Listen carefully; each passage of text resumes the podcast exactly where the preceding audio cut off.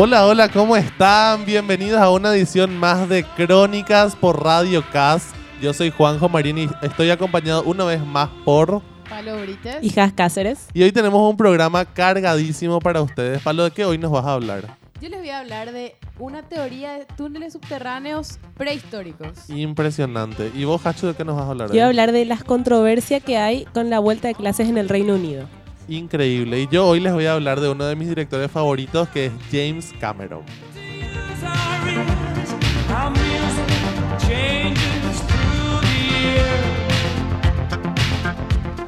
Estamos una vez más desde la Radio CAS, acá cumpliendo con todas las medidas de protección del Ministerio de Salud para evitar la propagación del COVID-19.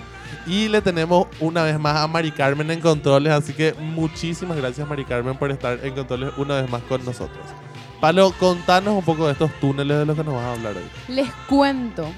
Hay una teoría que dice que hay túneles subterráneos. Bueno, los túneles subterráneos existen, pero la teoría es que están todos interconectados, que es una red de túneles que eh, pasan por todos los continentes. Y también son suboceánicos. Wow, o sea, Wow. ¿esto es una teoría o es algo que ya está descubierto? Eh, los arqueólogos descub- descubrieron los túneles, existen estos túneles, la teoría es que están todos interconectados. O sea, que yo me puedo ir de un lugar a otro usando los túneles. Exactamente, exactamente. Todo esto empieza con eh, las creencias de los indios Hopi en Arizona, en Estados Unidos. Ellos hablan, eh, dentro de sus creencias, de la gente hormiga, que son unos seres intraterrestres que les enseñan la construcción de túneles subterráneos. En California se encuentra el volcán Monte Shasta y las leyendas Hopi hablan de una ciudad subterránea en el interior de ese monte. O sea, como que el volcán es un gran hormiguero. Básicamente, exactamente. Túneles. Esta- estas cuevas se encuentran en el espeso y selvático Amazonas de Ecuador y poseen pasadizos simétricos que demuestran ingeniería humana. ¿Y uno puede entrar a estos túneles? No, no creo que se pueda entrar a los túneles porque va a ser súper peligroso. Seguro que se está investigando. Yo creo que está para investigación. Según un periodista alemán, en la cuenca alta del Amazonas se hallarían diversas ciudades perdidas que se conectan a través de unos túneles con 13 citadelas en el interior de los Andes. O sea, pasaría del Amazonas directo a los Andes. En la época colonial, los incas ocultaron sus, rique- sus riquezas bajo el suelo y se informó que habrían usado túneles construidos por una civilización desconocida más antigua que ellos. Wow, o sea que los incas ya usaban estos túneles. Sí, de una civilización más antigua que ellos, imagínate. Wow, o sea, ¿hace cuántos años que estarán? Exactamente. Y bueno, los arqueólogos también descubrieron miles de pasadizos de la edad de piedra distribuidos por toda Europa. Es impactante porque estos recorren desde Escocia hasta Turquía, donde se encuentra una gran ciudad subterránea. Los investigadores sugieren que existe una red subterránea que se extiende desde el Mar Rojo hasta el Océano Atlántico. Se han descubierto bajo los océanos presuntos túneles subacuáticos eh, a través de Google Earth que eh, se ven predominantemente en la península de California, México. Ahora la pregunta es, estos túneles que están en Europa, en Sudamérica y en Estados Unidos, ¿están interconectados entre sí? ¿Son una red de túneles que se conectan entre sí? ¿Qué será que está pasando? Qué loco, o sea, yo me pongo a pensar, imagínate que antes, ¿verdad? Lo- Los continentes estaban todos mucho más cerca. Claro, ¿Qué pasa si es que en realidad todo eso estuvo... la Tierra Pangea. Estuvo, claro, estuvo realmente conectado en algún momento, pero como se fue separando, se fueron rompiendo. No sabemos si hoy en día siguen conectados, capaz. En algún momento estuvieron conectados, pero no sabemos si ahora. Pero además de los túneles, también en arquitectura son muy parecidos, o en estatuas, en cosas que hacían antes las civilizaciones antiguas, que están súper separadas, son, tienen cosas muy similares. Por eso, o sea, Entonces- nos- nosotros pensamos muchas veces el mundo como lo conocemos hoy, pero a- hace muchos años el mundo capaz estaba todo mucho más cerca. O sea, de hecho estaba luego más cerca. Era más fácil el, el contacto entre las diferentes Claro, aparte civilizaciones. hay teorías también que sugieren que el océano se congelaba, entonces podías pasar de un continente a otro y así. O sea, muchas teorías. Es cuestión de empezar a, Seguir investigando. a seguir investigando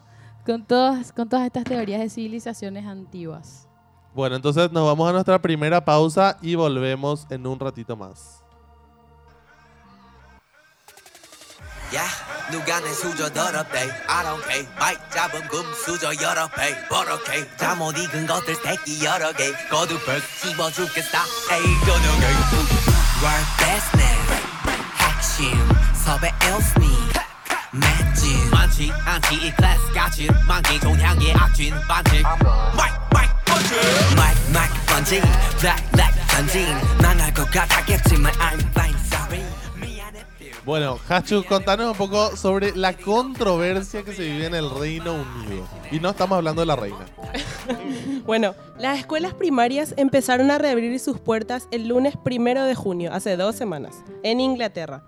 Un paso en la flexibilización de la cuarentena que muchos padres, profesores y gobiernos locales consideran precipitado, ya que Inglaterra es el tercer país del mundo con más muertes a causa del coronavirus. Eso te iba a decir, como que siento que es un poco rápido que estén empezando a abrir las escuelas ya. El Reino Unido contabiliza más de 40.000 muertes confirmadas por COVID-19. Es muchísimo. Entonces, uh, eh, esa es la controversia con la que se encontró. Eh, las escuelas primarias reanudaron sus actividades de momento solo para los niños de 4 a 6 y de 10 a 11. Era para alivianar, liberarle un poco a los papás que estaban volviendo a trabajar. Entonces, los chicos más pequeños están volviendo a las escuelas primarias. Claro, porque tenemos que pensar también que son los chicos más pequeños los que más trabajo le dan a los padres en el sentido de que tienen que estar al lado suyo con la más compu, atención. tienen que ponerle Más la tiempo, clase, con- Sí. claro. O sea, les- eh, son los que eh, suena feo decir le roban más tiempo a los padres, pero son los que le, o sea, los que los Requieren más que- tiempo. Exactamente. Bueno, vale aclarar que estas medidas se aplican solo a Inglaterra porque los gobiernos autónomos de Escocia, Gales e Irlanda del Norte siguen con sus propios calendarios de cuarentena inteligente, como le llamamos nosotros acá, la cuarentena inteligente. Exactamente. Eh, el Sindicato Nacional de Educación pidió más pruebas y evidencias científicas sólidas para reabrir cuando llegue el momento, y la Asociación de Dirigentes Escolares manifestó su preocupación por los problemas logísticos, diciendo que no podemos prometer a los padres que sus hijos estarán siempre a dos metros de distancia. Que creo que ese es la- el problema más grande que puede haber. ¿verdad? O sea, es imposible controlar que los chicos estén separados en todo momento. Claro, Exacto. porque Encima son niños pequeños. Sí. Claro, imagínate, o sea, después de tanto tiempo se vuelven a ver, van a querer abrazarse, todo, o sea, van a querer estar, jugar, no sé, ¿cómo vas a mantener los dos metros? O sea, no sé, depende mucho de cómo planteen los profes también el, el colegio en este nuevo tiempo. Y sí. Un estudio realizado por la Fundación Nacional de Investigación Educativa entre 1.200 directores de escuela mostró que casi la mitad de familias prevé mantener a sus hijos en casa. Por otro lado, tenemos una directora que a pesar de la oposición de los sindicatos de maestros, asegura que es seguro para los alumnos volver y que debe ser una experiencia positiva. Entonces, entre, entre el mismo sector que vendría a ser de los directores y de los maestros, existe esa controversia. Hay Claro. mucho debate entre claro, los maestros. algunos te dicen que sí, otros te dicen que no, entonces hay mucho... Vos podés elegir, obviamente, ahora sí mandarlo o no, Claro, pero entre ellos final- mismos hay mucho Al final enfrentamiento. hasta, hasta los padres le ha de dar miedo mandarle otra vez a su hijo al colegio, ¿verdad? Al final debe ser decisión de ellos si es que vuelven o no, ¿verdad? Y qué loco que en Inglaterra estén planteando que vuelvan los más chicos, ¿verdad? Sí. Siendo que cuando nosotros hablamos acá en Paraguay de- del plan de vuelta a clases, pensamos primero en que vuelva tercer año, que tiene que terminar el colegio. O Los que están cerrando ciclos. Claro, o sea, todos ellos. Y último, en último caso, que vuelvan los más pequeños para reforzar la lectoescritura, ¿verdad? Que ellos están en esa edad tan sensible. El primer y segundo grado. Exactamente. Entonces, qué loco que ellos planteen casi lo opuesto a lo que nosotros estamos planteando en un posible escenario de vuelta a clase. Claro, que tienen también su... Se entiende lo que están queriendo Reactivar hacer, la ¿verdad? economía. Sí, y es el, el tema de liberarle a los padres, ¿verdad? Entre comillas, pero no sé.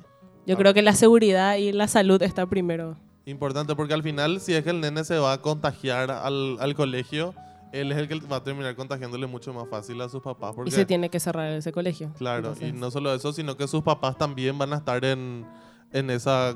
Van a tener que entrar en cuarentena otra vez porque el nene no puede cuidarse solo como sería una persona que, un poco más grande que se enferma. Exactamente. Y volviendo a aclarar que es... Hay muchísimos casos de coronavirus en Inglaterra. Claro, No, no es un poquitito que se puede empezar a... Bueno, decir, ay, no pasa nada, o son poquitos. es- o que es- está empezando a bajar el número, no sé, Sí. no, no. Claro. Hay o sea, contagio es- comunitario. hay mucho, mucho contagio y hay muchas muertes, lamentablemente. Bueno, realmente súper controversial el tema de la vuelta a clases en Inglaterra. Para pensarlo. Para pensarlo, Para ponemos un pin en el, en el tema y vamos de nuevo a una pausa y volvemos en Para el tercer y más. último bloque.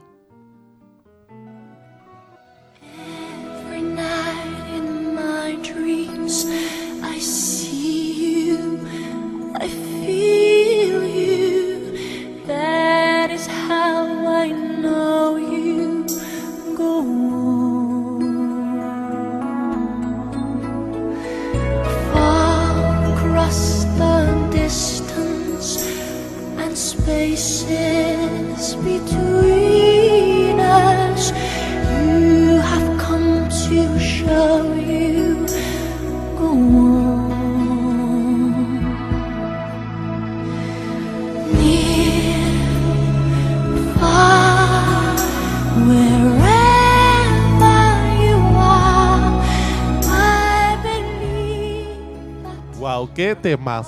Gracias, la voz de ¿Qué haríamos sin ella en este mundo? Bueno, yo les voy a hablar un poco de uno de mis directores favoritos y creo que ustedes saben de quién les estoy hablando. Les voy a hablar de James Cameron. Pero Un genio. un genio, realmente, Capo. ¿verdad?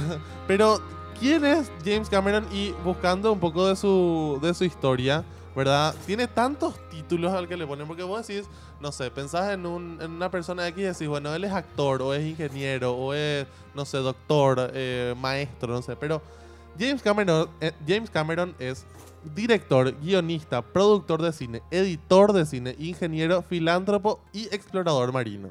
Es todo. Es todo lo que él quiere ser es él.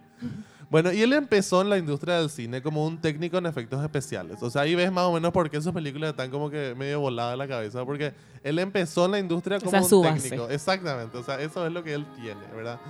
Y después recién triunfó como guionista y director en la película Terminator en el 84. O sea, Wow. ¿Hace cuánto tiempo que él está metido en el cine? Imagínense, desde el 84. Después de eso, fue contratado para, para hacer Aliens. Después de eso hizo Abyss y Terminator 2. La última película que hizo antes de hacer su hitazo, que fue Titanic, fue True Lies en el 94. Y tres años después se le contrató para hacer Titanic, que fue realmente una película que cambió el cine. Tuvo creo que 11 nominaciones al Oscar y ganó 3 de ellos. que Un fueron- antes y un después en la historia del cine. Exactamente. Imagínense que Titanic ganó mejor película, mejor dirección y mejor montaje en los Oscars ese año. Categorías muy importantes. Exactamente. Ah, Y antes de hablar un poco más de Titanic, quiero contarles que en el 97 él eh, estrenó Titanic, ¿verdad? Y no fue hasta el 2009 que estrenó su siguiente película, que fue otro hitazo, que fue Avatar. ¿Y qué estuvo haciendo? Durante todo ese tiempo él se dedicó a desarrollar lo que fue la tecnología 3D, que fue lo que estrenaron con Avatar. O sea, si es que justo estaba investigando, ¿verdad? Y, y me, me encontré con todo lo que, lo que fue el detrás de escena de, de Avatar. Y es realmente otro antes y después del cine. Porque cuando vos te pones a pensar en películas hoy en día, ¿verdad? Ves el antes y después. Vos te imaginas, no sé, eh, el set súper construido, la pantalla verde, lo- los disfraces de, lo- de los actores y todo, ¿verdad? Pero Avatar fue totalmente distinto. Porque vos ves el detrás de escena de Avatar y es un tinglado lleno de cámaras, pero así, lleno de cámaras. Y los actores con un traje rarísimo, gris, que tiene un montón de puntos, que tiene un montón de cámaras, luces. Es una cosa fantástica, ¿verdad? O sea, Tecnología creada para esa película. Exactamente, lo mismo que hizo con Titanic, porque yo no sé si ustedes saben que él, antes de, film- de empezar a filmar Titanic, hizo muchísimas investigaciones e inclusive se fue a ver dónde estaba el Titanic, o sea, dónde está el, el barco en sí, ¿verdad? El barco real. Y muchas escenas de, de la película, o sea, del barco hundido, Ujú. son del Titanic real. Mm. O sea, porque él... eh, Filmó Se fue a ver. Exactamente, desarrolló la tecnología para poder meter cámaras bajo el agua y filmar el Titanic de verdad. Eh, um, un dato importante, a ver, para, para los que no sabían, es que en, un, en total las películas que dirigió James Cameron recaudaron alrededor de 2 mil millones de dólares en Norteamérica y 6 mil millones de dólares en todo el mundo, ¿verdad? Muchísimo. Dios mío. Contando que Avatar es la segunda película con mayor recaudación en toda la historia del cine, que le pasó el año pasado eh, Endgame, ¿verdad? Que bueno, Avengers. fue todo un fue todo un- una, lucha ahí entre, entre cuál película era. Pero el boom del Avatar luego fue a partir de, de esa propaganda que se le hacía de, de la nueva tecnología, de las cámaras, estas son cámaras nuevas que nunca se usaron, entonces mucha gente se fue, a- yo me acuerdo que esa era la propaganda que se le hacía y que todo el mundo quería ir a ver para, para ver cómo eran las cámaras 3D o la tecnología de James Cameron. Exacto, porque antes de, antes de Avatar teníamos películas entre comillas en 3D, ¿verdad? Como, por ejemplo, la primera película que yo digo 3D se me ocurre es Mini Espías. Mini 3, Espías, ¿verdad? Donde vos veías luego que, no sé, que el robot te tiraba así, espectacular, ¿verdad? Pero la, la primera película realmente en 3D fue Avatar. Y es muy loco. Filmada en- filmada con 3D, cámaras en 3D. Exactamente, ¿verdad? Y aparte, algo súper loco que, que hacía Avatar es que mientras los actores estaban filmando y tenían todo, todo el. como el maquillaje en la cara y la la la. Y cuando me refiero a maquillaje, no me refiero tipo al. a que le pintaban la cara azul, sino que tenían puntos en la cara. Eh, ellos Ahí después por computadora se ponían azul. Exactamente. Wow. Después por computadora. Ok. O sea, lo que hacían para explicarles el proceso, y hablo ya rápido de esto y pasamos al otro tema.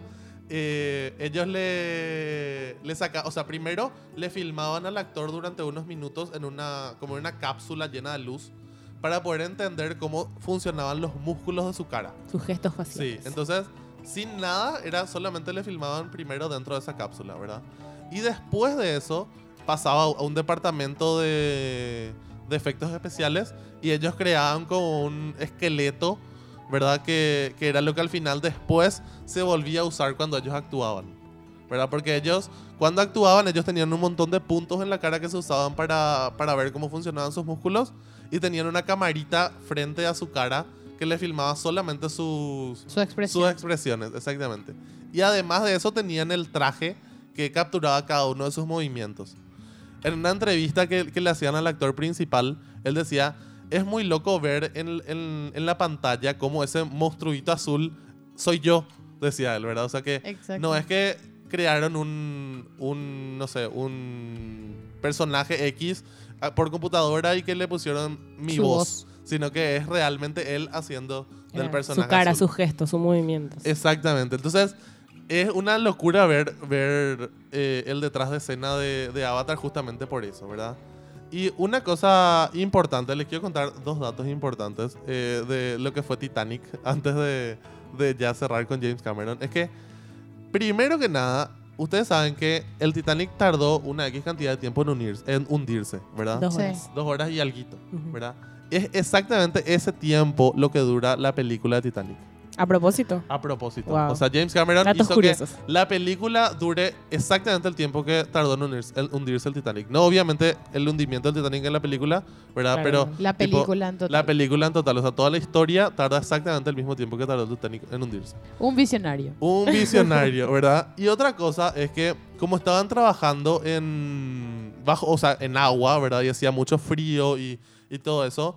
James Cameron, o sea, hay una anécdota de uno de los de los de los actores secundarios que contaba que James Cameron no les daba tiempo ni para irse al baño porque eso podía eh, afectar al, al manejo del resto de los actores, ¿verdad? O sea, porque si aquí imagínate, una persona quería irse al baño, tenía que esperar todo el resto en la pileta ahí mientras Claro. se estaba muriendo de frío. La energía grupal también. Exactamente, entonces tenían que filmar y filmar. Y el que necesitaba irse al baño, él decía que le despedía directamente. entonces, filmabas o filmabas.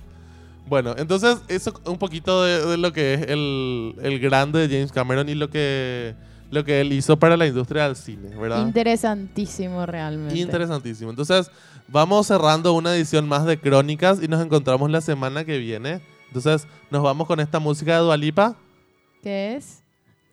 Love Again.